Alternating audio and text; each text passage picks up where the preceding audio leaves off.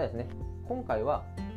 社外の方とのコミュニケーションを円滑にしようというテーマでお話ししていきたいと思いますなぜですねこのテーマで話そうと思ったかと言いますとコミュニケーションをですね上手に取る方は社内社外で大きく得意不得意が分かれてしまうということをやはりこう最近いろんな方から相談いただくようになったので今回ちょっとまとめてお話ししてみようかなというふうに考えました。まずまあ僕個人の考え方をお話しさせていただくとこれからですね、まあ、どんどんどんどん個人事業主またフリーランスという方が増えてくるんではないかなと、まあ、国がですねこのフリーランスという言葉をどんどんどんどん発信をしていったり、えー、いろいろ、まあ、YouTube 広告などもですね本当にそういった副業も始めて自分で仕事をしていこうという話がすごく増えました。そうなっていくと正直まあ社内社外という言葉もなくなっていくんではないかなと。今まではま何気なく使っていた、まあえー、ま関係者でしたり、まあまあですね、関わっている方たちっていうのは社内ではなくて社内社外問わず広がっていくんだなっていうふうに思っているのでいかに社外の方とコミュニケーションを円滑に進めていくか、まあ、言ってしまえば取引先ですね。取引先の方ともちろん、まあ、ビジネスをしていく上でお互いの利益というのは確保する必要が出てきます。ただもうそのお互いの利益をどちらがどれだけ多く獲得するかという駆け引きではなくてお互いが同じ目標に向かって成果を上げていく。そのための、ま交渉ですよというふうに考え方をシフトしていくとだいぶですね、ま交渉といいますか、まあ、そういった営業が苦手という方が減るのではないかなというふうに思います。一時期ですねアダム・グランドさんの「まあギバー」という本がすごく、え流行したと思います。このチャンネルをお聞きの皆様はですね、まあ、結構1回か2回もそういった話を聞かれたり、まあ、実際ご自身で本を買われて読まれた方もいるのではないでしょうか。すごくこうざっくりした話を要約してしまうと人はですね誰かに無償で与えるギバー何でもくれくれのテイカーギバーとテイカーを人だったりとかタイミングによってこう行き来をするマッチャーというそういった3人の人種タイプがいる。中でじゃあ幸せな成功をつかむのはどういうタイプか。ということでなぜか3つのパターンで人を分けていたのにランキングでは4つ第4位まで出ていました。これもですねまた不思議な話ですよね。3つの分類をするとじゃあ1位2位3位に分かれるんじゃないかと思ってたんですが、まあ、先に結論言ってしまうと、まあ、1位4位はどちらもギバーです。与える方。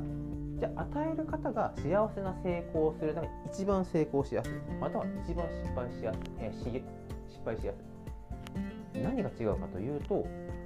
ただ今あるものを自分を犠牲に与えてしまう。すると自分は損をして相手が得をするという形になるので自分は成功せずに幸せになれないギバーになってしまう。じゃあ成功するギバーは何か。それは一緒に100例えばですね話がで例えばになっちゃうんですが100の成果が上がった。この100を0100で相手に与えてしまう。これは自分は何の得にもならないです。かといってじゃあ 50%5050 で分けるではなくてこの100を2人で1000とか1万とかもっと大きく育てていく大きく育てていけばその分だけパイが増えるのでお互いの利益も増えていくよねそういった考え方ができる方はやはり幸せな成功者になるというふうに、すごくざっくりでありますが本では書いてあります。なのでこれからですね、まあ、担当の方とバチバチとやる合うのではなくてその担当の方はその会社の立場でどういったポジションにいるのか。どういう成果がその方の成功につながっているのか。または相手の会社自体の方向性でしたり他に取引を探そうとしているのか。自分たちの会社をもう本当に信頼してもう全て任せるというぐらい熱い気持ちを持ってくださっているのか。そういった話をやはり担当者ベースもしくは担当者の上司また自分の会社の上司と上司ベースも含めて話し合っていく必要性があります。ここもですね、ま部下との話でしたり、ま、上司、社長との話も含めて、ま、コミュニケーション、相手の立場を考えて理解をする。これは別にこう仕事が関わっていたり関わっていなかったり社内の人間社外の人間関係なくどちらも同じになりますですのでお互いの会社がどういう契約を結んだりどういう納品の仕方をすることによってプラスが出るのか。そういった部分をやはり自分一人または、えこちら側の会社だけで考えてもなかなか結論は出ません。相手ありきの話でもありますので。だからこそ相手の担当者は何を求めていて相手の担当者または上司はどういう結果を望んでいるのか。じゃあ自分たちはどこまで情報ができてどこまでお願いをするのか。そしてじゃあそこで終わってしまったらいつものどっちが利益を取るかという話になってしまいますのでそこから売り上げをどう上げていってお互いウィンウィンになっていくのか。というように一歩踏み込んだ話までできると人間関係も円滑になりますし逆に自分たちがですねちょっと難しい状態に陥った時には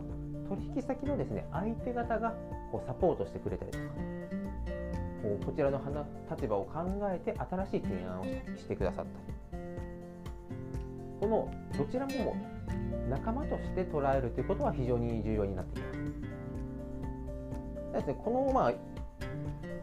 人間関係の話、まあ、ちょっと3本連続ですね、部下との関係、上司の関係、こう取引先の関係というふうに話を挙げさせていただいたんですが、まやはり全て共通点は一緒です。であの全て来てくださった方からすると、またこの話かでなるかもしれないんですが、やはりまこうやって相手が誰であっても結局大事なことって変わらないですよねっていう話をちょっとしたかったので、今回ですね、こうやって3つに分けてお伝えしていきました。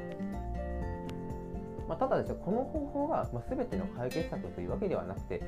数ある成功、成功といいますか、解決する方法のあくまで一部でしかありません。で、この一部も今お伝えしたまんまそのまま使えばうまくいくかというわけではありません。聞いてくださっている方がその人との距離感の詰め方でしていろいろアレンジを加えた上で根本的な考え方はこうですよというふうなお話をさせていただきました。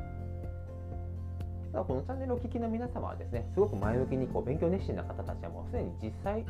実践されていらっしゃると思いますので、もしご自身の後輩でしたり、部下でしたり、悩み相談があった時には、まあ、こういった考え方もあるよというふうな話のこう一つのネタにしてもらえればなというふうに考えております。このチャンネルはですね、まあ、今後こう AI が進化していく中で人間が行う単純作業というものはどんどん減っていくというふうに僕は考えています。その中でやはり人間にしかできないこと。新しいアイディアを考える。既存のアイディアを組み合わせて全く新しいサービスを提供する。そういった新しい時代を築いていく。新しいサービスを作っていくとなった時には自分一人もちろんできる方もいらっしゃると思いますが自分一人でなかなかそのアイデアを形にするまでは難しいと思います。またじゃあそういったアイデアがどういう環境で出るか。すごい社内がギスギスしてとりあえずま数字を取ってこいというふうに助け合う文化がない中でアイデアが生まれるか。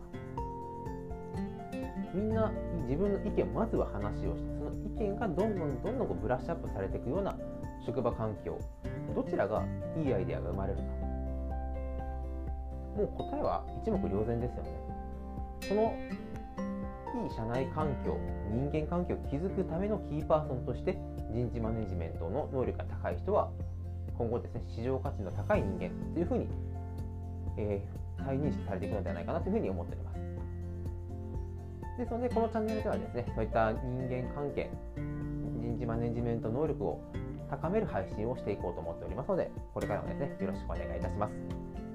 それでは今回もご視聴いただきありがとうございました。